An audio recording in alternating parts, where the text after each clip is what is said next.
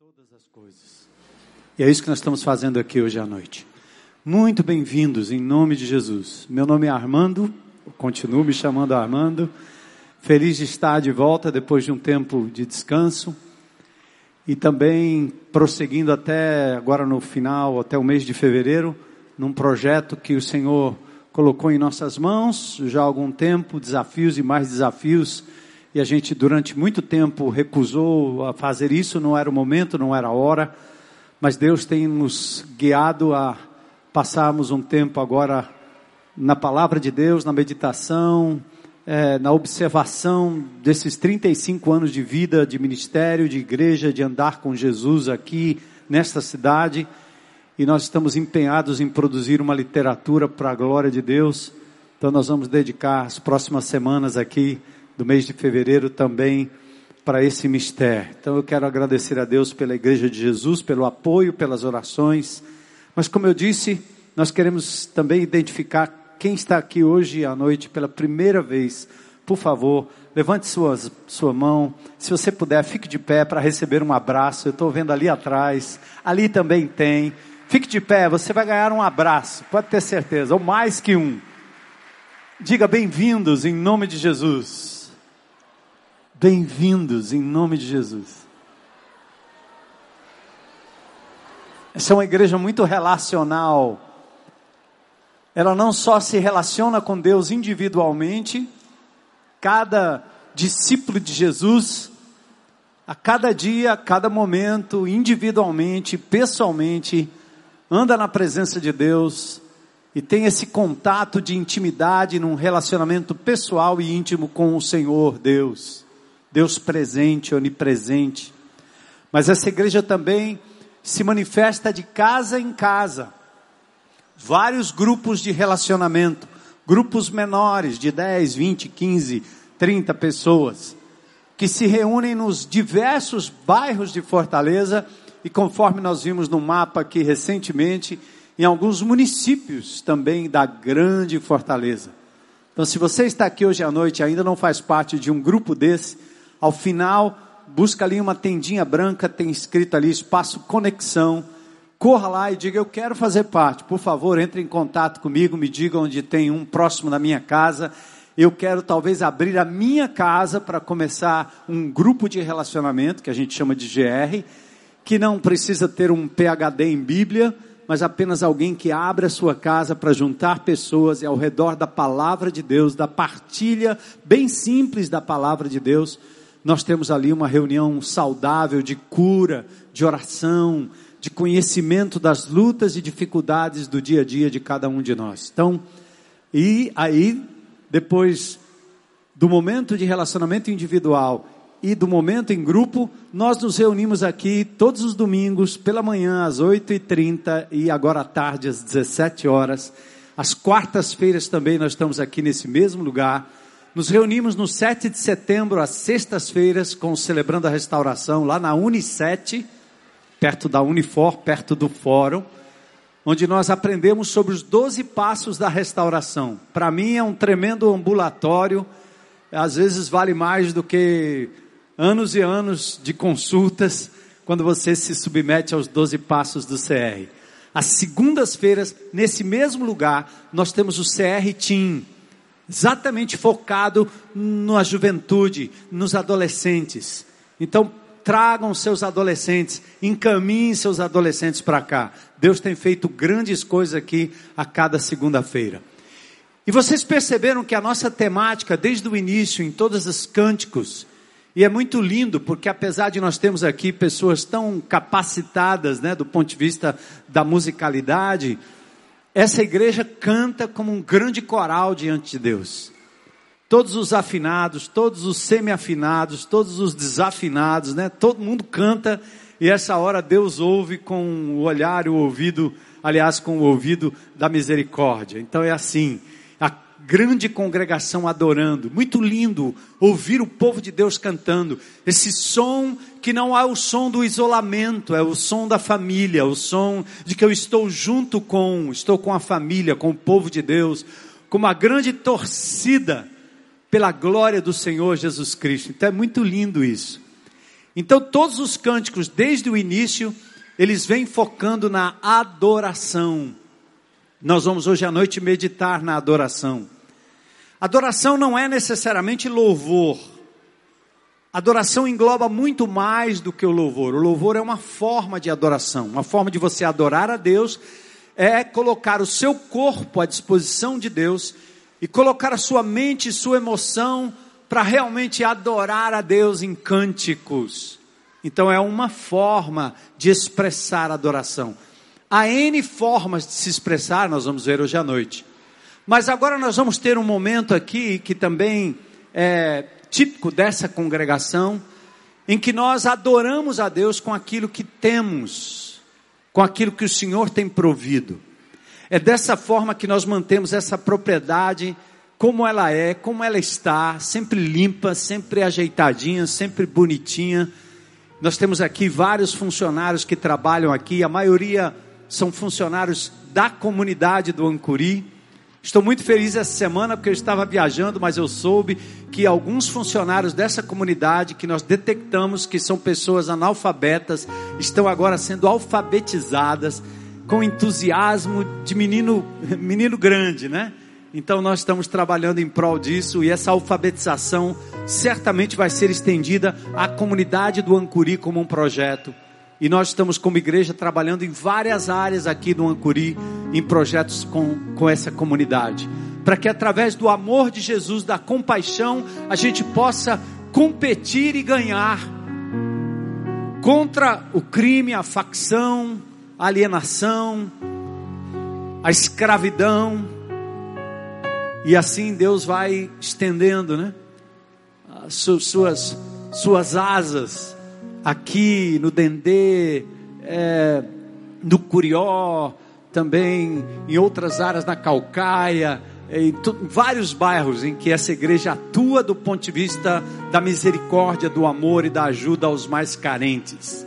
Eu quero que vocês orem particularmente pelas duas casas de recuperação que nós apoiamos enquanto comunidade, o Reciclando Vidas, que lida com catadores de lixo ou ex-catadores de lixo, que são pessoas envolvidas em drogas. Eu não sei se vocês sabem, grande parte dos catadores de lixo da cidade poderiam estar muito bem financeiramente falando, não for o fato de que eles vendem o reciclado e aí ao vender eles trocam por drogas.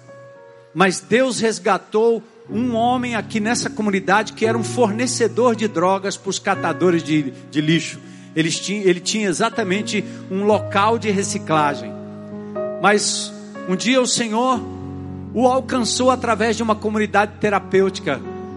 E ele então instituiu uma casa de recuperação e fez do seu lugar de reciclagem um lugar de passagem de recuperação para aqueles indivíduos que não mais receberiam drogas mas receberam o amor de Jesus e o estímulo para reconstituir família, para guardar e empregar o seu dinheiro de forma correta.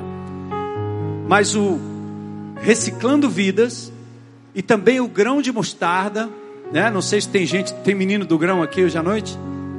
Esse pessoal do grão é o pessoal que monta essas cadeiras e desmonta todo domingo. São os primeiros a chegar nessa propriedade e os últimos a sair. E por questões políticas, né? Essas duas casas, mas principalmente o grão de mostarda, não tem os pagamentos feitos dos convênios com o Estado, que designaram algumas vagas para o centro de treinamento, o centro de recuperação. E eles então estão passando por um perrengue financeiro muito grande. Nós, como igreja, sempre vamos lá e acudimos, reciclando vidas. A igreja sustenta parte daquele trabalho, mas eles estão num momento muito crítico. Nós estamos orando a Deus para que o governo do estado e o governo federal comece o ano de verdade e volte a beneficiar. E não é um favor que fazem, porque eles estão simplesmente investindo na recuperação de pessoas que são acolhidas nessa casa de recuperação.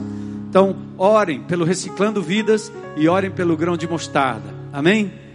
E nesse momento agora, é o momento em que a gente desafia você, convida você a adorar a Deus com os seus bens. nós chamamos de ofertas voluntárias, alguns chamam de dízimo, alguns brigam com a palavra dízimo, que é lá do Velho Testamento, né? Então, o indivíduo que briga com o dízimo do Velho Testamento, ele devia dar o trízimo, né? Devia ser mais, nunca menos. O cara sempre briga com o dízimo para dar menos, né? Essa é a briga, a confusão, briga doutrinariamente, porque no coração ele já está contaminado para não contribuir de forma alguma. Como não é obrigado e nunca foi, é voluntário, é um ato de adoração.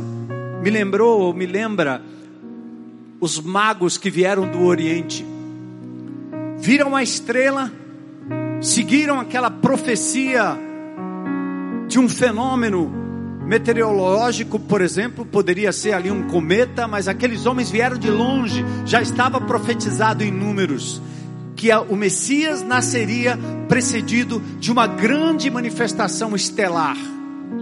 Os magos seguem a estrela, chegam em Jerusalém, chegam naquela região da Palestina, vão falar com Herodes. Herodes, sabendo que eles tinham vindo para ver quem era o rei dos judeus, ainda bebê, ainda criança, Herodes quis inquirir e saber onde nasceria esse que seria então um rival para Herodes. Herodes diz: Vão lá, descubram onde ele está, para que eu também possa depois, voltem aqui, me informem, para que eu também possa adorá-lo. Na verdade, ele não queria adorá-lo, da boca para fora ele falou, mas o que ele queria era eliminar tanto que ordenou a matança das crianças de dois anos para baixo, naquela região toda, com o intuito de assim eliminar aquele que seria o chamado Rei dos Judeus, o Senhor o Salvador. Mas os magos seguiram a estrela, saíram daquele lugar, chegando ali, Mateus capítulo 2, chegaram no lugar onde estava um menino, com Maria, José, e o texto diz que eles viram o menino e o adoraram. E a adoração foi não apenas um gesto de reverência ao futuro rei, mas entregaram a eles o que de melhor eles tinham: ouro, incenso e mirra. Talvez aquela criança não precisasse de nenhuma dessas coisas naquele momento. Queria mais era o leite da mamãe. Mas eles trouxeram como uma forma de gratidão a Deus por tudo que eles tinham e trouxeram o melhor. Então a adoração é também você ser concreto na sua forma de adorar a Deus. Vocês hoje vieram aqui, abriram mão das suas agendas, saíram de lugares aprazíveis, talvez, em alguma praia, em algum sítio, e vieram aqui, distante ali do centro, chegaram aqui. É uma forma de adorar a Deus concretamente, dizendo: Eis aqui meu tempo, meu momento, eis aqui meu esforço, meu combustível, minha, minha meu vale, ou minha passagem do ônibus. Então, nesse momento, nós vamos desafiar você, e isso é uma prática para os membros desta comunidade. Você que é visitante, não se sinta constrangido a isso. Saia do seu lugar, venha em qualquer uma dessas caixinhas aí, deposita a sua oferta, segundo Deus coloca no seu coração. Não estamos falando nem de dízimo, nem de trízimo, nem de 05, 06, 01. Isso não é o momento. O momento é a intenção do seu coração. A viúva deu o que ela tinha e Jesus elogiou, porque o que ela havia dado era muito mais do que aqueles que deram o que simplesmente sobrava. Como lá em Malaquias diz: vocês estão adorando a Deus com animal coxo, doente, aleijado, cego. É aquele resto, é aquela moedinha que você joga, mas que não faz falta, só alivia a consciência. Adoração é algo sacrificial mesmo. Muitos aqui nessa comunidade o fazem aberta publicamente, outros fazem inclusive via conta bancária, está no nosso site.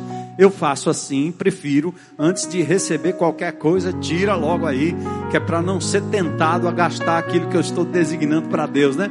Que às vezes a gente fala, eu vou dar, mas aí faltou a luz, o gás, a água e o negócio chegou e o remédio, e aí você diz, depois eu resolvo, depois eu dou, Deus não precisa mesmo, e você perde a bênção de contribuir com a obra de Deus de forma voluntária. não para receber benefício, porque o maior benefício é se entregar e se oferecer a Deus em adoração. Nós vamos ver isso mais adiante no texto. Senhor, obrigado por esse momento precioso. Só o Senhor pode tocar no coração dessas pessoas. Só o Senhor pode mover o coração dos seus filhos. E nós pedimos, Senhor, que cada oferta aqui colocada diante do teu altar seja usada para a honra e glória do teu nome, para o benefício e expansão da tua obra, para socorrer e acudir aqueles que também mais precisam. Que essa igreja continue estendendo seus tentáculos, Senhor, em vários lugares, não só desta cidade, mas do estado e, quiçá, do próprio Brasil. Leva-nos, Senhor, e usa-nos como tu queres. E agora, eis aqui a nossa oferta, a nossa porção. Nós te agradecemos, te adoramos nesse momento com nossas ofertas em nome de Jesus. Amém. Pode sair do seu lugar, fique à vontade enquanto nós adoramos o Senhor também com cânticos.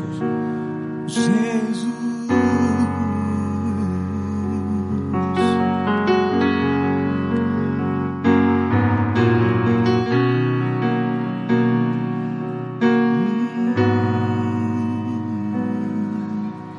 Jesus é o centro de tudo que há. Jesus é o centro de tudo que há. O início e o fim, desde a eternidade, tudo é sobre Jesus. Jesus. Jesus é o centro de tudo que há. Jesus é o centro de tudo que há. O início e o fim, desde a eternidade, tudo é sobre Jesus. Jesus, nada mais importa.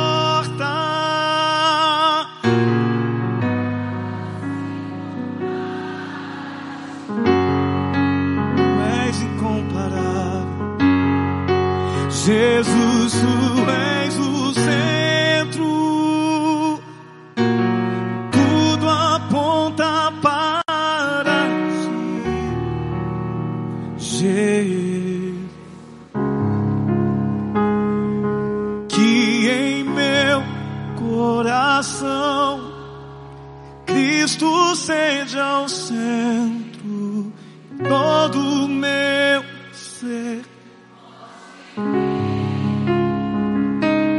Que em meu coração Cristo seja o centro e todo meu mostre quem tu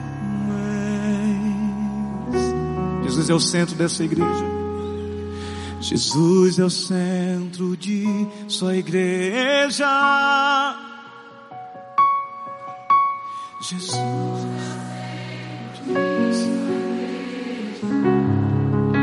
Um dia ele virá, um dia ele virá. Como igreja eu vou me encontrar com Jesus. Jesus,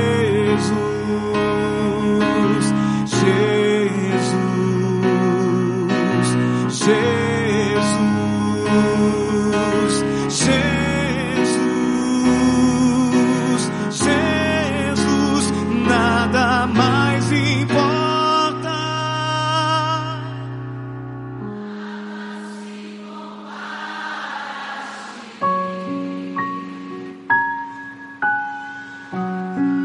Jesus,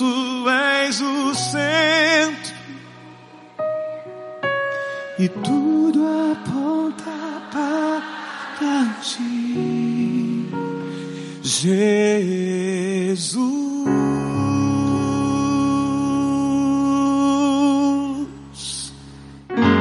Amém.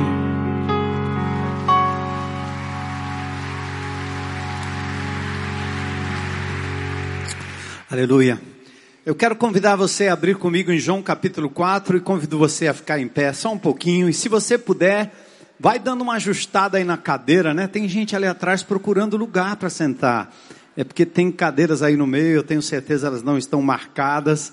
Então, se você puder deixar lugar nos corredores, a gente agradece, tá bom? Se puder dar um passinho de lado e ajudar, assim outras pessoas que chegam podem ah, tomar assento. João capítulo 4.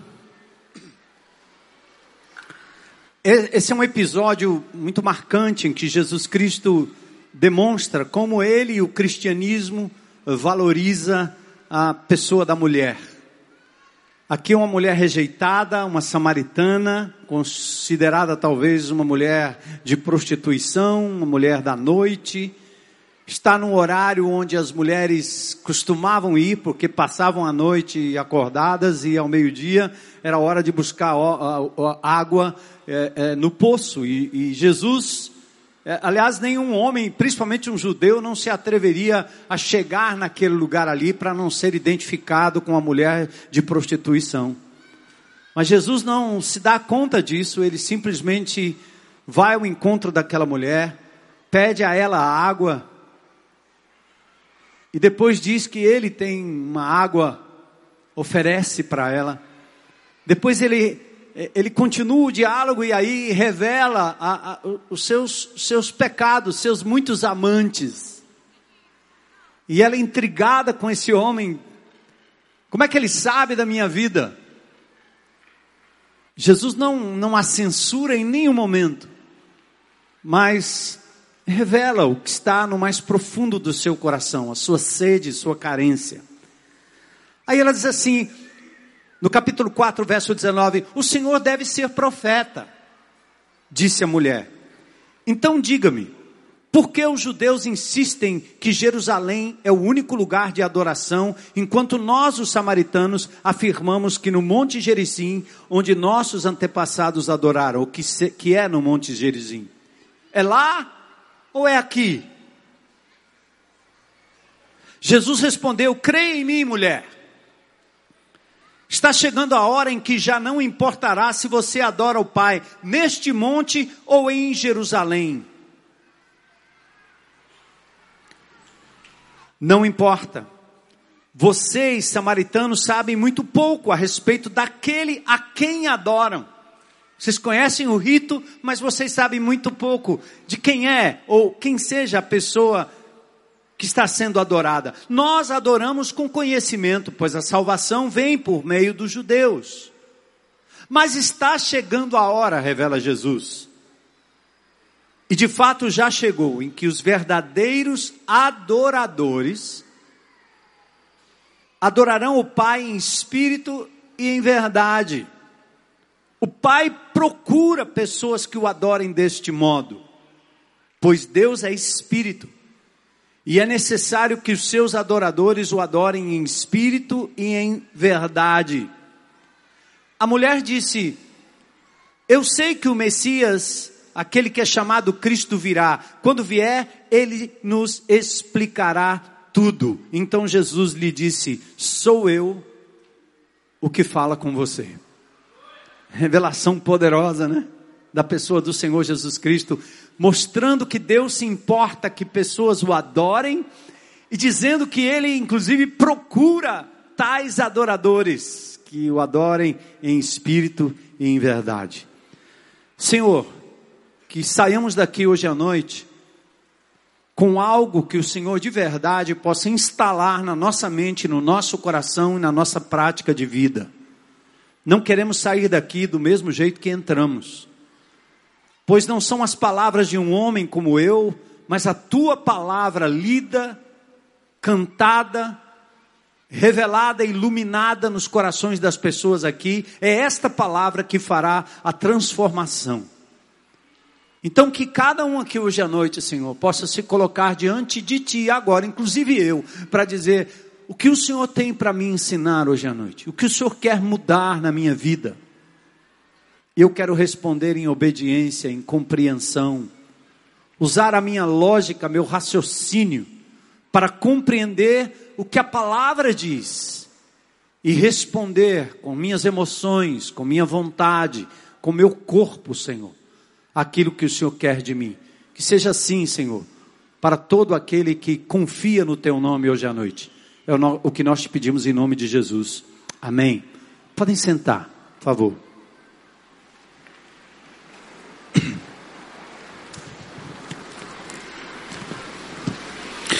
Eu quero cumprimentar as pessoas que nos veem pela internet, é muito bom. Eu estava de férias assistindo o culto pela internet domingo passado. Não só o Osmar nos domingos que pregou e nos edificou muito. E depois o Iorra, semana passada, também pregou e nos edificou bastante. Eu assisti de manhã, depois assisto de novo à tarde. E domingo pela manhã o Iorra estava dando uma ilustração e falou no momento aí de uma lasanha e depois ele disse assim, a lasanha, é, ele ia dizer que era uma lasanha de carne, assim, de presunto. Aí ele disse, é uma lasanha de berinjela, porque o pastor Armando deve estar assistindo. E aí tem que ter cuidado com o cardápio e tal. Ele sabe que eu pego no pé, não é não? É. E aí quando eu terminei a pregação, que eu estava ali, ali vendo, ouvindo, deitado numa rede, louvando a Deus, quando eu terminei, acabou a pregação, a Heloísa disse: Bem, o almoço está pronto, você quer? Isso é dez e pouco, ainda é muito cedo. O que é? Disse, lasanha. De quê? De berinjela. Então, o Johan não só foi pregador, mas profeta. Ele profetizou que o pastor ia comer lasanha de berinjela e foi o que aconteceu, tá certo? Então, domingo passado foi abençoado demais. E hoje então nós queremos continuar com a temática, e essa temática é adoração vazia. O que é uma adoração inútil, vazia, destituída de um significado real? E não apenas a pessoas que a gente poderia dizer fora da congregação, que adoram outros deuses, outras coisas, outras pessoas, e que nós poderíamos chamar de adoração vazia, mas muitos de nós, por vezes, incorremos no erro de adorar de uma forma vazia, perde o significado. Já não tem mais aquele sentido mais profundo, e com isso a gente definha espiritualmente, a gente perde a bênção. Deus não quer que a gente o obedeça ou cumpra certos ritos porque ele tem necessidade, mas porque ele sabe que são formas de você se voltar para ele, depender dele e ao final ser abençoado por ele cada vez mais. Então, adoração vazia. Tem um provérbio francês que diz assim: uma boa refeição começa com uma boa fome. Uma boa refeição começa com a boa fome. A mamãe prepara aquele prato especial do almoço, só que o menino bagulhou chilito, chiitos, biscoito, bolacha, ele comeu tudo. E quando dá mais ou menos a hora do almoço, que a mãe chama, ah, não quero não, não tô com fome, né? E geralmente a comida posta na mesa não tem aquele gosto de açúcar, aquele gosto melado, aquele gosto que a gente diz que é gostoso, é bom, entra, entra assim, entra uma beleza. Então nós estamos acostumados com o bagulhar. O francês diz que uma boa refeição começa com a boa fome. É difícil você apreciar uma boa comida quando você não está com fome. Como eu disse, a criança bagulha tanto que não se sente atraída à saudável e bem preparada refeição. No deserto, na floresta, quem assiste aquela série do Largados e Pelados, né? A gente não vê pela televisão ninguém pelado, mas eles estão ali bem cobertos mas o que é interessante é que eles passam dias e dias procurando o que comer. E por vezes eles passam dias sem ter uma refeição de verdade. E quando eles estão na extrema fome, qualquer besouro é um churrasco, tá entendendo? O que a fome faz quando a gente encontra o alimento. E assim, adoração de verdade começa com a fome de Deus A adoração de verdade só pode ser experimentada quando o ser humano reconhece que tem fome, necessidade, sede, carência de Deus. Como uma criança gritando perdida com fome pela sua mãe é como uma criança que não se satisfaz com o braço de ninguém, com o brinquedo de ninguém, com a adulação de ninguém, porque ela quer a mãe. Agostinho e Tomás de Aquino falam sobre a nossa carência e a nossa busca por algo que só pode ser preenchido plenamente por Deus. Nós seres humanos estamos acostumados com as migalhas. Mas Agostinho e ser humano, aliás, Agostinho e Tomás de Aquino revelam exatamente isso. Nós fomos criados com uma fome, uma sede intrínseca de relação, de comunhão, de proximidade, de intimidade com o Deus que nos criou. Mas ao longo do tempo, nós, pelo livre arbítrio, nos afastamos desse Deus e começamos a caminhar a vida nos alimentando com as migalhas, os bagulhos, aquilo que não é alimento real, são coisas e pessoas na nossa vida. Nós entregamos o nosso coração a pessoas, a um amante, a um amigo, a uma prostituta, a um prostituto. Nós nos entregamos a um jogo, a um prazer, a um lazer, a um trabalho, a um título. E vamos tentando beber e comer dessas coisas, como se estas coisas pudessem satisfazer. E você vai uma após outra, uma após outro, uma após outra, uma após outro. E é uma farra depois de outra, é uma gandaia depois de outra, é um copo depois do outro, é um vício depois do outro, um baseado depois do outro, um carreirinha atrás do outro, uma mulher atrás da outra, um homem atrás do outro. E você continua ainda com sede depois de tudo, a frustração da sequidão e da sede sede. Não é ruim a busca. É tanto que eu consigo olhar para as pessoas, do mais vil bandido, ladrão, corrupto, do mais vil, desesperado, é, pederasta, é, o abusador de crianças, seja quem for, o mais vil indivíduo na raça humana, quando eu olho para aquela pessoa, eu consigo me enxergar, porque eu vivi assim, eu andei assim. É que aquele indivíduo tem dentro de si uma necessidade intrínseca, uma fome, uma sede por algo que ele ainda não conhece.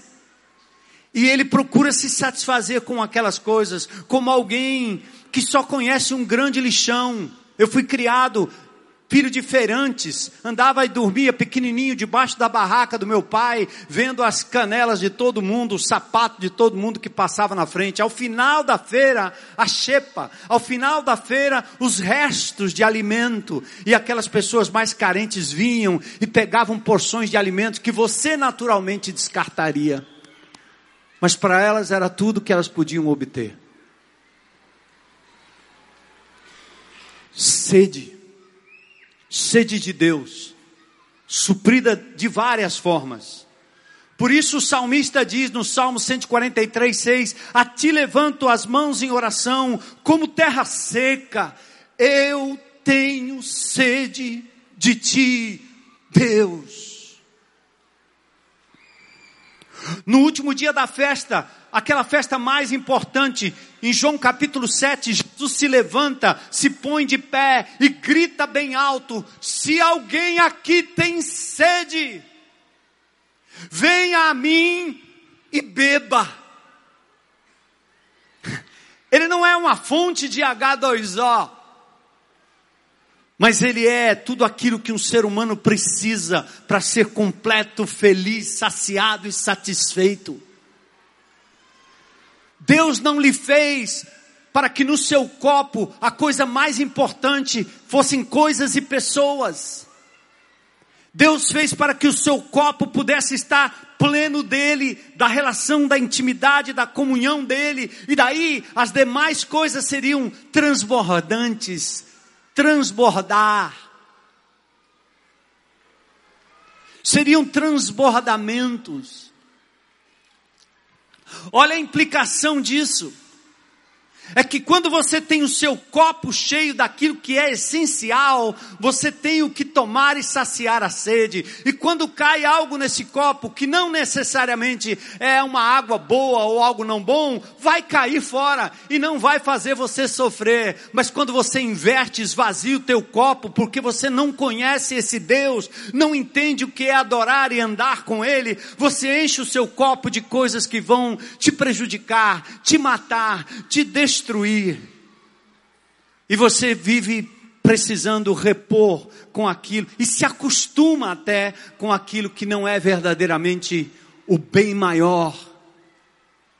A água limpa e viva. É disso que Jesus está dizendo ou falando. Então, antes de continuarmos, eu tenho perguntas para fazer para você. Talvez a gente poderia responder essas perguntas aqui e já encerrar desde agora. Você tem sede de quê, meu irmão, minha irmã? Você tem sede de quê? O que que você já experimentou na sua vida, ou que você já viu neste mundo, que você imagina assim, se eu bebesse disso, se eu tivesse isso, se eu possuísse isso, se eu pudesse ter isso comigo, eu seria a pessoa mais feliz do mundo. E muitos de nós gastamos a vida atrás destas coisas para perceber ao fim de tudo e ao conquistar tudo isso. Eu estava conversando hoje de manhã com uma senhora entregou a sua vida a Jesus, falando de relacionamentos, de um relacionamento, de outro relacionamento, preocupada se saía desse para entrar nesse, afinal eu tenho o direito de ser feliz. Eu estava dizendo, você não entendeu, olha o que está acontecendo, você acabou de encher o seu copo daquele que é capaz de lhe dar felicidade plena e não lhe frustrar nunca mais. Por que você vai menosprezar isso que você acabou de conhecer para colocar dentro desse copo um homem, outro homem, que ao final vai decepcionar. Um dinheiro, um poder, uma escola, um partido, uma posição, uma ideologia situação, oposição, e nós ficamos nos alimentando dessas coisas como migalhas e vamos menosprezando aquilo que é a essência. Você se alimenta de quê, meu irmão? Minha irmã? Outra coisa, o que é que está saciando a tua sede? Você não precisa pedir a Deus hoje à noite mais sede. Ele já concedeu a você sede e fome. Nós fomos criados para adorá-lo, assim como o amor. A adoração nunca acaba. O amor é assim. O marido diz para a mulher ou a mulher para o marido: Ah, meu amor por você acabou. A Bíblia diz, afirma e ela é verdadeira. Amor jamais, o quê? O amor jamais. Então quando você diz para alguém assim, não lhe amo, meu amor por você acabou. Acabou não, você redirecionou esse amor para outra pessoa. Você redirecionou o amor para você mesmo. Amor não acaba, ele é redirecionado. Adoração, a sede que nós temos de Deus não acaba. Você simplesmente redireciona e busca saciar a sua sede com outras coisas dessa vida: o filho, a mãe, a mulher, o cachorro, o trabalho, o dinheiro, a pessoa, o ídolo, o clube, o lazer, e aí vai. Os estudos. Importante isso. Por isso, no, Velho Testamento, Deus compara a adoração a ídolos ao pecado da prostituição. Você está me trocando por outro. Isso é, isso é idolatria, mas isso é também prostituição. Hoje podemos decidir abandonar os amantes, hoje podemos decidir abandonar os amantes, os bagulhos, a devoção exagerada a coisas e pessoas e gritarmos bem alto: Vamos gritar bem alto hoje à noite, hein? Deus, eu tenho fome de Ti. Jesus, eu tenho sede de Ti. Ninguém gritou, Eu gritei. é. Você tem sede de quê? Diga aí. O inimigo de Deus está ouvindo. E ele está na tua casa, na tua vida, na tua mente, no teu computador, no teu tablet, ele está aí, ele está aí. E ele está dizendo assim: você não grita não, porque eu sei o que você quer. E o que você quer eu tenho para dar. Eu ofereci para Jesus, tudo isso te darei se prostrado me. Você quer o que é ideologicamente correto? O que é politicamente correto, você quer se posicionar, é chique, é legal, ser esquerda, ser direita, é disso que você está se ocupando ultimamente? Você está olhando para o Senado, ficou feliz? Eu não, porque eu já sou feliz. Aconteceu, sei lá, hein? Não é não? O cara olha assim, tira um, bota outro, é isso que eu quero, agora eu dou minha vida, eu passo meu sábado inteiro vendo o que é que vai acontecer. No final, ganhou, ufa, amém. No outro dia descobre que o cara não presta também, pronto. E aí o que, que eu fiz? Bebi água suja, comi pão bolorento, sabe aquela macarronada estragada? Sabe aquele frango? Sabe aquele peixe que estava fora do negócio, depois você sai do lugar, vem uma, uma diarreia daquelas? é assim, quando você come um partido, quando você come um político, quando você come um homem desse jeito aí, aí você está se saciando, quando você fica saciado, né? Por aquilo ali, por aquele momento, e você está se esquecendo que acima de tudo, acima de todos, há um Senhor Deus Todo-Poderoso, utilizando os bons e os maus para a honra e glória dele, para tocar a agenda histórica dele, e ele está dizendo: no meio de tudo isso eu separei um povo meu que me adora em espírito e em verdade. E eles farão diferença, qualquer que seja o regime, qualquer que seja o país, qualquer que seja a situação da cidade, ou do estado, ou do país, porque é um povo que me ama, não ama Herodes, não ama o rei, não ama César, não ama quem está em Brasília, nem quem está no Palácio da Abolição. Adoração é isso. Mas hoje à noite nós podemos gritar bem alto: Deus, eu tenho fome e sede de ti. Aí nós vamos entender a mecânica da adoração. Você tem fome e sede de Deus? Hoje à noite você pode declarar isso? Quantos aqui? Levanta a mão. Eu quero, Senhor. Eu tenho fome e sede de Ti. Não está faltando fome e sede. Eu preciso tirar os bagulhos da minha vida. Hã? Amém, igreja? Aí a gente pode agora sim, vamos falar dos detalhes da adoração. O que é adoração? Essa palavra vem do latim adorare é a ideia de trazer a mão à boca para beijar. Antigamente tinha essa história de você dizer bença painho, bença manhinha e beijava a mão do pai, ou o pai beijava a mão do filho. Era uma coisa de respeito, de admiração, de respeito pela autoridade, pela antiguidade, por aquela figura. Então a palavra adorare vem do latim, adoração vem do latim adorare, que tem exatamente essa conotação de alguém em reverência, em homenagem. É uma forma de demonstrar altíssima admiração. Adoração é uma intensa e reverente admiração a um ser superior que se expressa em gestos, atitudes corporais diante da presença da autoridade superior. O sentimento que é subjetivo, guardado lá dentro, se manifesta de forma objetiva por meio do corpo em gestos ou palavras. Eu li um estudo de um professor chamado Dasher Keltner. Ele é de Berkeley, uma universidade americana, trabalhando nessa questão de neurociência. E ele foi a um lugar onde as pessoas admiram, admiram. Você admira alguém? Tem alguém que você admira? Que você diz assim, esse aí, rapaz. Essa pessoa, eu admiro essa pessoa. Alguém, um ídolo assim, uma pessoa que a gente chama ídolo, né?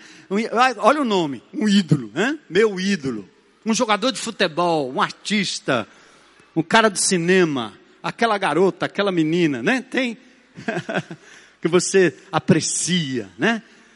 Então, a, a presença daquela pessoa lhe causaria uma tremenda admiração. Os cientistas fizeram uma pesquisa. Eles foram num espetáculo de circo. Quem já foi no circo aqui? No circo? Isso, que legal.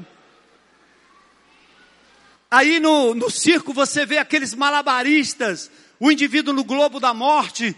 Eu que gosto de automobilismo, quando eu vejo aqueles indivíduos, eu digo, rapaz, eu queria entrar lá com o meu carro e fazer exatamente aquilo ali, ó. Rapaz entra um, depois entram dois, depois três, depois quatro, e os caras rodando ali. Ai, ai, ai, ai. Adoração é esse sentimento de admiração por aquilo que é além do normal. Então esse cientista de Berkeley entrou no chamado Circo de Soleil. Eu tive o privilégio de assistir dois espetáculos, um aqui no Brasil e outro fora daqui. Meu amigo, você não para de ficar extasiado, admirado com aquele, aquele, aquele malabarismo de artistas tão bem treinados. Sabe o que ele fez? Ele pegou um sample na plateia, uma amostragem na plateia, conectou os fios e começou a escanear o comportamento daquelas pessoas. E o escaneamento foi traduzido em sentimentos e reações que aquelas pessoas tiveram. Isso foi aferido através de entrevistas e conversa com essas pessoas. Olha o que eles concluíram. Conclusão. Ele diz: os humanos têm que se transformar em coletivos sociais. É essencial para a nossa sobrevivência e a admiração nos ajuda nisso. Empiricamente, descobrimos que pessoas que admiram são mais humildes. As pessoas que admiram são menos egoístas. Seu senso de comunidade, de estar junto, de estar numa plateia, num grupo maior, numa família, numa corporação, aumenta. Elas se tornam mais altruístas porque elas admiram. Elas se interessam menos por si mesmas e mais com as pessoas ao seu redor. Hã? Esse cara está dizendo isso nessa pesquisa. Faz mais de dois mil anos que a Bíblia fala sobre isso. Quem adora a Deus se torna humilde se torna menos egoísta, se torna mais comunitário, mais misericórdia, mais senso de pertencimento, estou junto. Qual é a diferença entre você dizer assim, eu torço para o time tal, e fica em casa dentro do seu quarto só ouvindo pelo radinho? Mas quando você vai para o estádio e você diz, eu torço para o time tal, e aquela torcida toda vai, num certo sentido, abrindo aquelas bandeiras, e o, som e o grito, aquilo ali, te dá aquela sensação de admiração, mas de pertencimento. Eu pertenço a esse grupo, eu faço parte disso tudo aqui. Sobre a solidariedade, lembra da tragédia de Brumadinho? ou tragédia da Vale? Quantos de vocês assistiram aquela lama solapando a vida de pessoas, passando por cima, e você extasiado, admirado por aquela catástrofe? E a primeira coisa que bate no seu coração é o desejo de estar ali, de correr ali, de socorrer as pessoas, de abraçar os parentes e os familiares. Quando nós adoramos a Deus, quando nós nos extasiamos na Sua presença, é exatamente isso que nos tornamos. Pessoas mais humildes, mais conscientes das suas próprias debilidades, das suas faltas, dos seus erros, dos seus pecados, das suas limitações. É uma pessoa que passa a fazer parte do coletivo divino Faço parte da multidão dos que creram. Não vivo o cristianismo isolado individualmente. É redundância. Mas é o isolado, o individualismo. Eu, eu me importo com as outras pessoas, eu quero me dar, me doar, meus dons, meu talento, minha vida. Eis-me aqui, Senhor. Como Isaías, na presença da glória de Deus, adorou o Senhor, porque esteve com ele ali, se encheu dele todo aquele momento e disse: Ai de mim, mas lá na fim, quando o Senhor diz: A quem enviarei? Quem há de ir por nós? Ele diz: Eis-me aqui, envia-me a mim. Abriu mão para estar a serviço daquele que o preenchia de forma plena. Deus é maravilhoso e por isso nos convida a admirá-lo. Aliás, num mundo tão cheio de migalhas e Deus se colocou à mesa pela escassez dos que estão de fato famintos, e Ele decidiu chamar você para o banquete, e Ele é o alimento. Entende? Está chegando a hora e de fato chegou em que os verdadeiros adoradores adorarão o Pai em espírito e verdade, e o Pai procura. Não é porque ele precisa, mas porque ele sabe que isso é um benefício para a criatura. Ele quer o bem da criança que ele criou, ele quer o bem como alguém quer o bem de um animalzinho se compadece, se condói com a doença, com a debilidade do pequeno animal. Deus olha para você e para mim, suas criaturas, e Ele está dizendo: por que o meu povo se contenta com migalhas de amor, migalhas de aceitação, migalhas de competência, de louro, de recompensa? Deus está procurando e de acordo com a parábola do grande banquete, ele preparou um banquete e ele convidou alguns e disse: venham.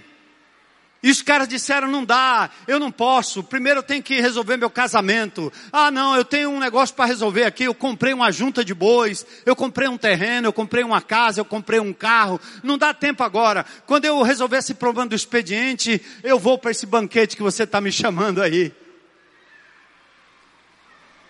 Aí o servo disse: Deus ainda tem lugar.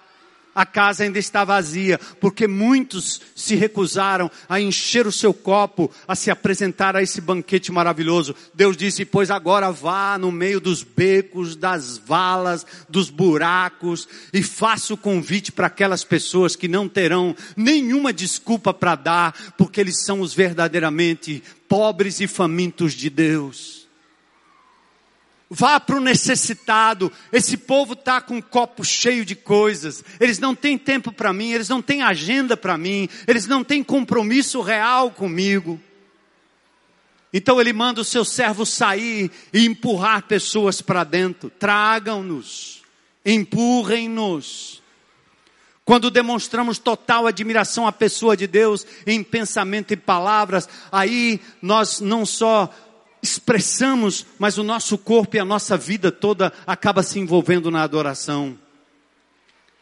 A adoração aceitável de Deus é quando ela é plena, ela é íntegra, é integral. Quando corresponde à tua vida toda. Nada dessa história, não, eu adoro Deus toda hora, todo tempo. Adoração é um estilo de vida. E você usa esses jargões, esses evangeliqueis aí, ou esse evangeliqueis, simplesmente para dizer, eu tenho uma agenda, durante a semana não estou nem aí, estou preocupado, eu quero que Deus seja meu sócio nos meus empreendimentos. O máximo que ele pode chegar é no nível de ser meu sócio. E domingo eu vou lá prestar uma satisfação a ele, adorá-lo e separar um momentinho para ele. E Deus está dizendo, não, não, não não é assim. Eu quero ser o teu pão e a tua água todo o tempo, todo momento. E na medida que você me prioriza, eu vou colocar nas tuas mãos coisas e pessoas para você administrar.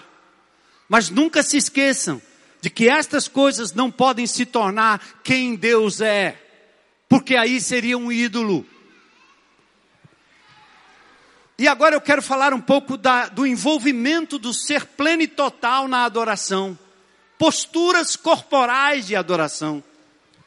O Velho Testamento fala de algumas posturas de adoração que nós ocidentais, nós evangélicos tradicionais, não gostamos muito. No Velho Testamento, a adoração está sempre ligada, quando eles adoram, eles se prostram caem de joelhos, rosto em terra. Esdras fez isso. Quando viu o pecado do povo, os casamentos mistos, ele caiu de joelhos, ergueu suas mãos ao Senhor para adorá-lo. Abraão, quando foi chamado em Gênesis capítulo 17, Deus disse: anda na minha presença e ser íntegro. Eu vou te dar descendência incontável. Mas quando Abraão ouviu essa revelação divina, a palavra de Deus diz que ele se postou com o rosto no chão. Jesus no Getsemane, você pode dizer assim, isso é coisa do Velho Testamento. Eu diria que você vai num país árabe, num país muçulmano, e eu já estive em alguns países de orientação muçulmana.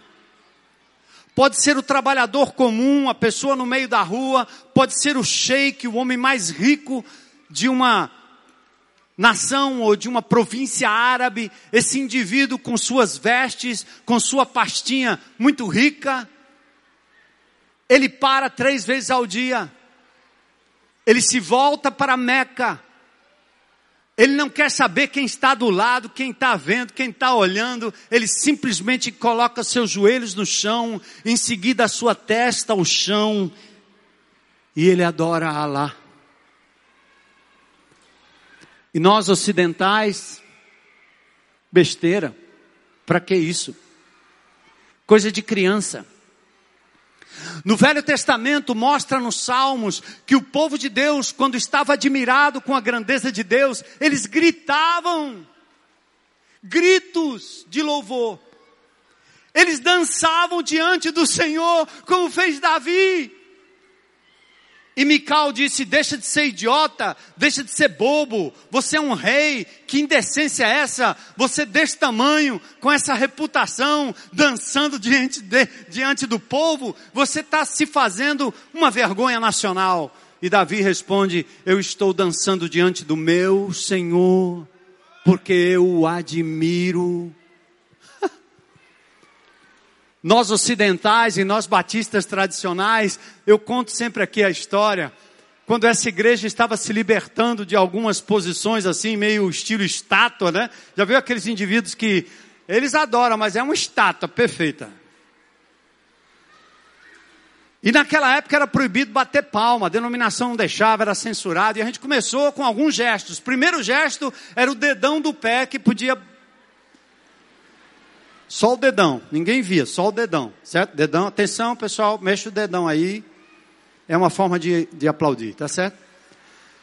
Aí quando a gente começou a adorar, louvar, eu me lembro de irmãos amados que trouxeram Nilson, anos atrás, que trouxe aquele, aquele ar fresco da comunidade da graça e nos ensinou a adorar com mãos levantadas, com joelhos no chão, e alguns irmãos daqueles com a Bíblia desse tamanho, eles não se moviam. Bater palma, isso é coisa de parabéns. É coisa do diabo. Aí me convidaram para um estádio, eu fui no Presidente Vargas. Primeira vez que eu entrei no Presidente Vargas. Fui assistir um jogo, eu não lembro lá nem o time mais. Mas o que foi interessante foi quando eu entrei no Presidente Vargas, eu sentei ali, fiquei olhando a plateia, e assim, numa fileirinha, tinha uns amados irmãos, aqueles do, do osso duro do corpo duro, estilo estátua, múmia. Hã? E eles estavam com a almofadinha, sentado na almofadinha. Meu amigo, primeiro lance, todos saíram da cadeira. Uh! Ah! Ei! Vai! Não!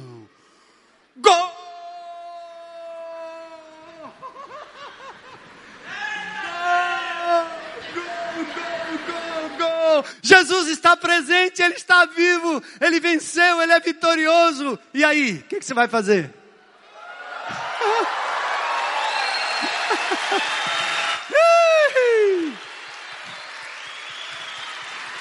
A IBC bate palma, não é não? A IBC bate palma. Percebe a diferença? Ainda tem uns irmãos aí que a mulher pegou na mão dele, boteu na outra e ele fez um problema aí devagar. Mas se for para o estádio, se o candidato dele ganhar, se o Renan perder, amigo, ele pula da cadeira, não é não?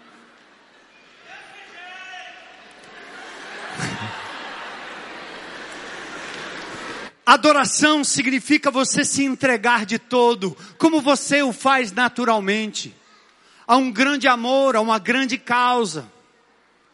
Então adoração envolve o ser integral, como Jesus no Getsemane, ele curvou com o rosto no chão. João, diante do Cristo ressurreto, caiu a seus pés como morto. Efésios capítulo 3, verso 14, o apóstolo Paulo diz: Eu, quando penso em tudo isso, eu caio de joelhos e oro ao Pai.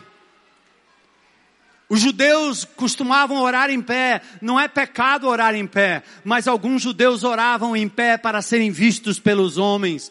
Por isso, o Johan nos ensinou a irmos ao secreto. Vai ao secreto. Se eu confundir aí, viu, Osmar, Johan com você, você me fala aí, tá certo? A mensagem estava certa, mas o pregador estava errado. Vai no teu secreto, por quê? No teu secreto é só Deus que vê, tá certo? Então eu gosto dessas doidices. Ali eu estou falando muita palavra doidice, porque ontem eu estava pregando aqui no Sábado da Liderança e lendo Atos capítulo 4, verso 13, dizia o seguinte: que aqueles homens religiosos olharam para Pedro e João, que haviam curado um coxo lá na porta do templo, eles olharam para eles e disseram assim: quem são esses caras? Eles são agramatoi.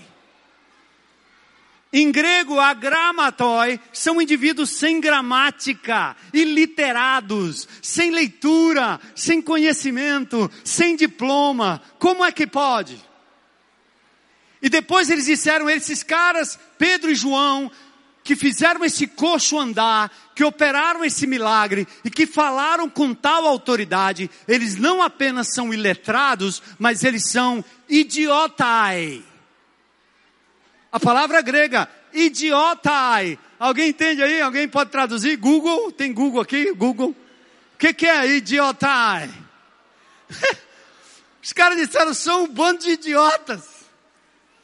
De onde eles tiraram essa sabedoria, essa sapiência? E aí, eles disseram: só tem uma resposta. A razão que esses homens falam com essa intrepidez, a razão que esses homens operam milagres, a razão que esses homens estão virando o império de cabeça para baixo, é porque eles andaram com Jesus. Nós identificamos isso.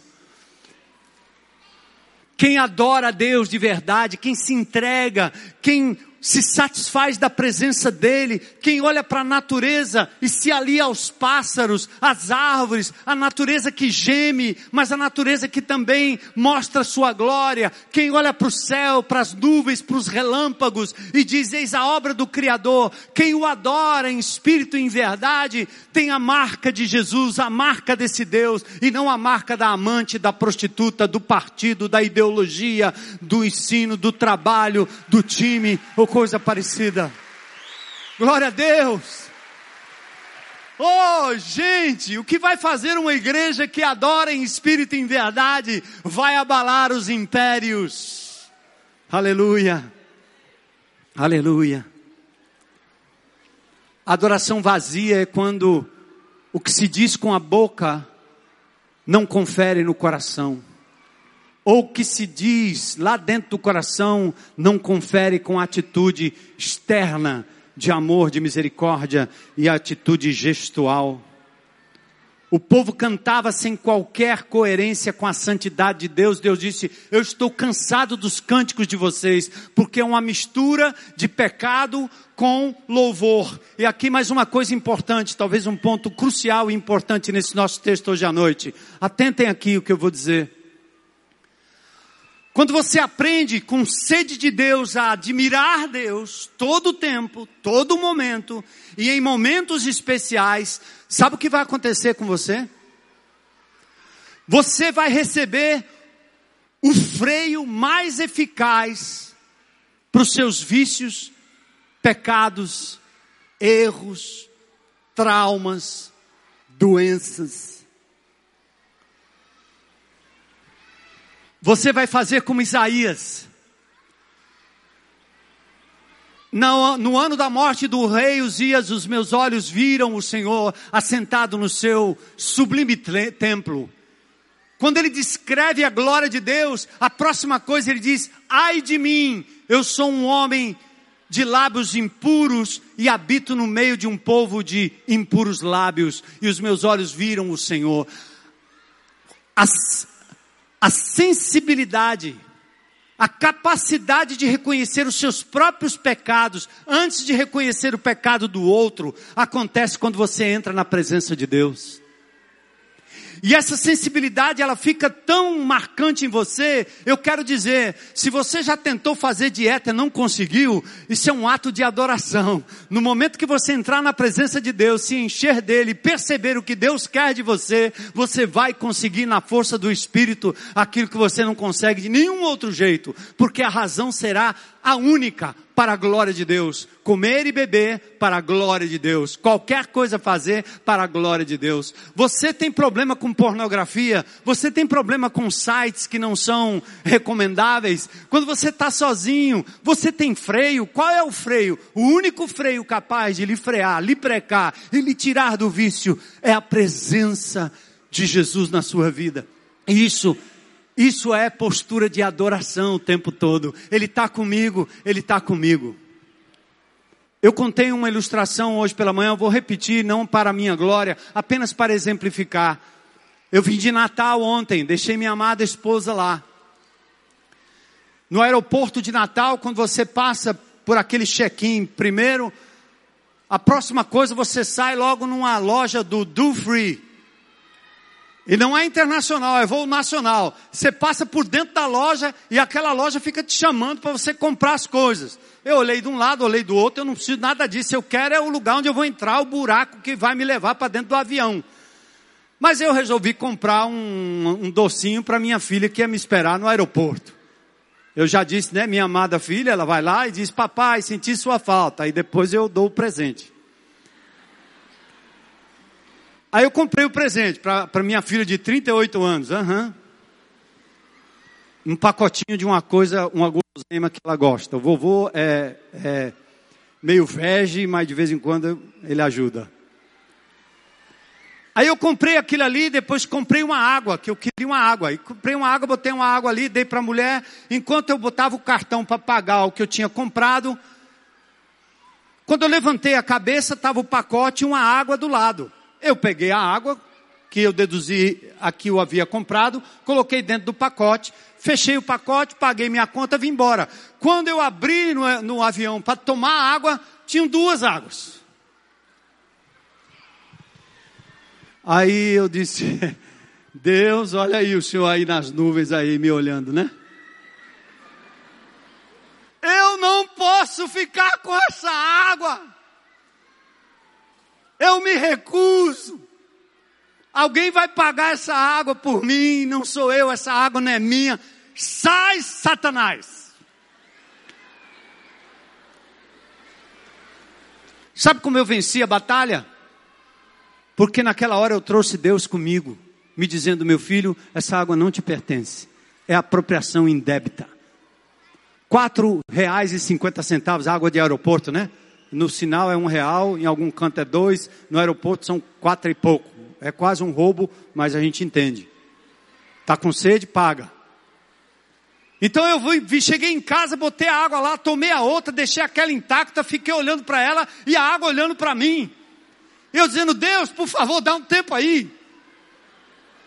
Aí eu tive que entrar no site, procurar a loja, e eu entrei, falei com a máquina, a máquina não respondeu direito. Depois falei com alguém humano, e o humano dialogou comigo, pediu meu CPF, meu número de telefone, número do meu cartão, pediu um monte de coisa, o número da nota, e eu dizendo, minha senhora, eu só quero pagar a bendita água.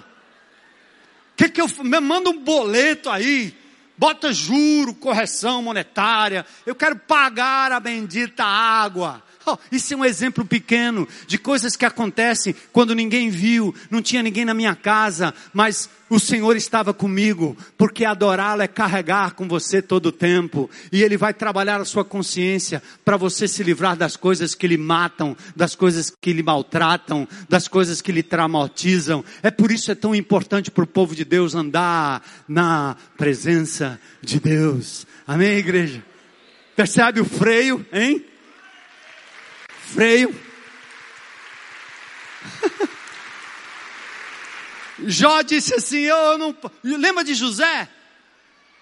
A mulher se ofereceu para ele, tinha tudo, a mulher tinha tudo, estava tudo certo, ele era bonito, a mulher bonita. Ele disse: Eu não posso fazer isso contra o meu Deus. Desejo ele tinha, oportunidade ele tinha, mas ele estava na presença de Deus e foi reconhecido como homem que andava com Deus.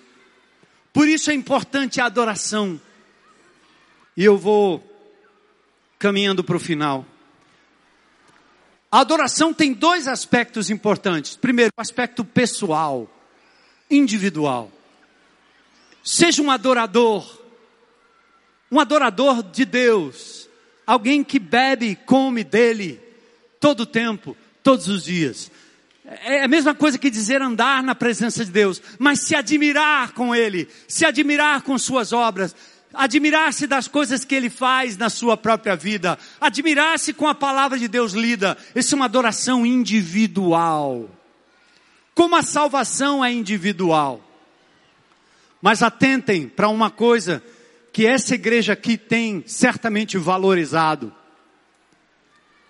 Não existe cristianismo fora da igreja local, do povo de Deus, da grande comunhão, da grande congregação.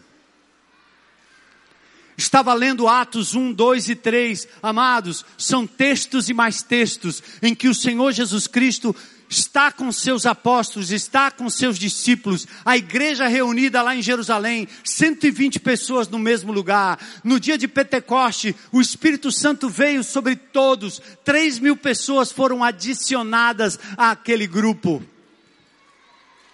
Depois 5 mil.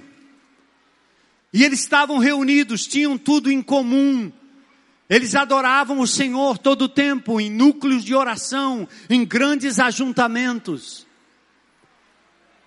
Percebe a pesquisa daquele homem de Berkeley? Quem admira, perde um pouco esse senso de individualidade, de egoísmo e se vê no meio daqueles que assim admiram como ele.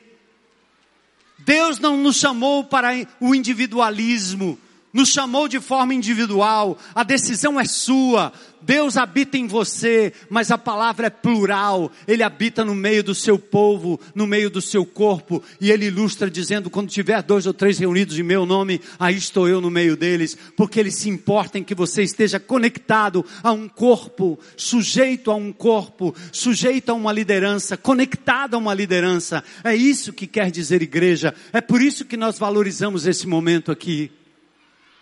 Nos reunimos sim com Deus, sozinhos, todo dia, todo momento, toda manhã. Eu me ajoelho diante dele, eu abro a palavra, eu olho a natureza, eu vibro com tudo que Deus faz durante o dia. Eu me encontro com meus irmãos no grupo de relacionamento, um grupo menor. Eu partilho aquilo que Deus tem me ensinado, que Deus tem falado comigo. Mas nos finais de semana, nós temos separado, como a igreja fez durante séculos, um momento e um lugar em que nós nos reunimos aqui. Não há coisa mais linda do que ver aquelas crianças brincando ali, reunidas com um senso de comunidade, sociabilizando e aqui nós amamos uns aos outros, perdoamos uns aos outros, comungamos uns com os outros, nos unimos no mesmo pensamento. Jesus é o centro da igreja. E é como igreja, como corpo e como povo que nós vamos avançando com testemunho dentro dessa cidade. Chegou a hora, e é agora, que o Pai procura aqueles que o adorem em espírito e em verdade. E hoje à noite ele está olhando para você e dizendo: Eu não sei, sua agenda, seu copo está cheio de quê? E hoje eu quero convidar você a dizer: Senhor, tem umas coisas aqui dentro que eu preciso tirar, eu preciso coar. E quando ficar na peneira eu quero deixar de lado. Talvez algumas coisas que são até boas e legítimas. Eu não estou dizendo para você deixar de torcer para o seu time, certo?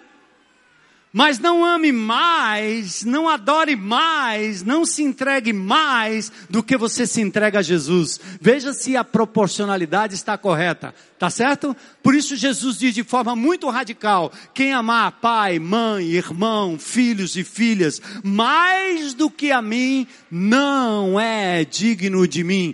Deus não divide a sua glória com ninguém. Só Ele é Criador, só Ele é Senhor, só Ele é Salvador, só Ele nos redimiu, só Ele ressuscitou, só Ele ascendeu aos céus, só Ele um dia reinará sobre tudo e sobre todos. Amém, igreja? Amém? Pronto.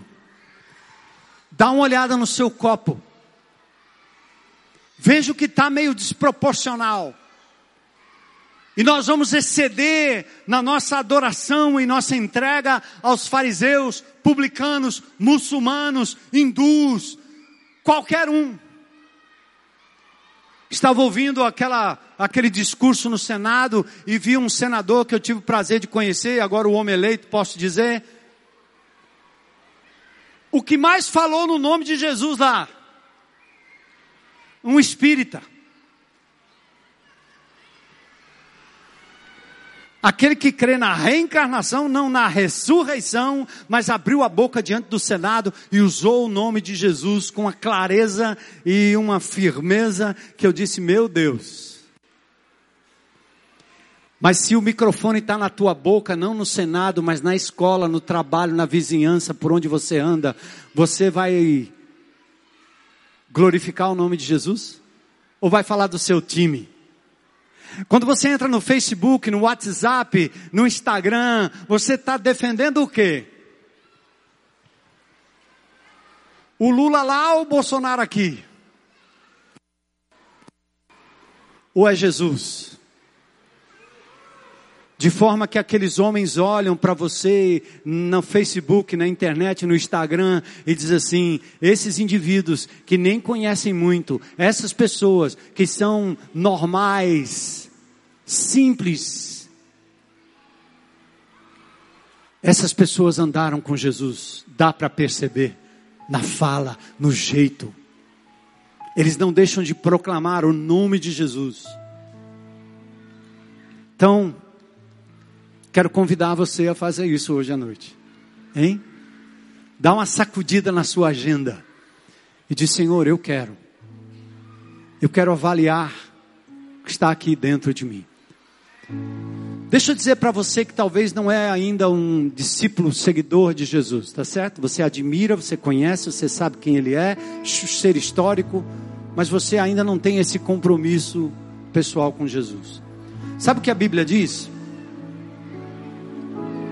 Um dia, todo joelho se dobrará, compulsoriamente não vai haver mais chances. O ateu, o que blasfema, o que adora ídolos, o que invoca espíritos, o que lida com demonismo, satanismo, o filósofo que não acredita na existência de Deus, não reconhece Jesus como Senhor, um dia, compulsoriamente, todo o joelho, o que? Se dobrará. Um dia, toda língua confessará. O que, igreja? Que Jesus é Senhor. Todos. E meu querido amado irmão que vive aqui, mora nessa cidade ou na circunvizinhança. Deus está dando a você uma oportunidade de substituir essa água turva por uma água limpa, para que você seja o proclamador do seu nome e notado por alguém, por ser alguém que andou com ele. Sabe por quê? Porque se vocês se calarem, as pedras vão clamar. Porque Deus pode suscitar das pedras. Mas o privilégio é teu, Ele está te dando. Então, vamos lá. E você que está aqui, que nunca fez uma decisão por Jesus, hoje à noite eu quero te convidar a isso. Não espere o dia para ser compulsório.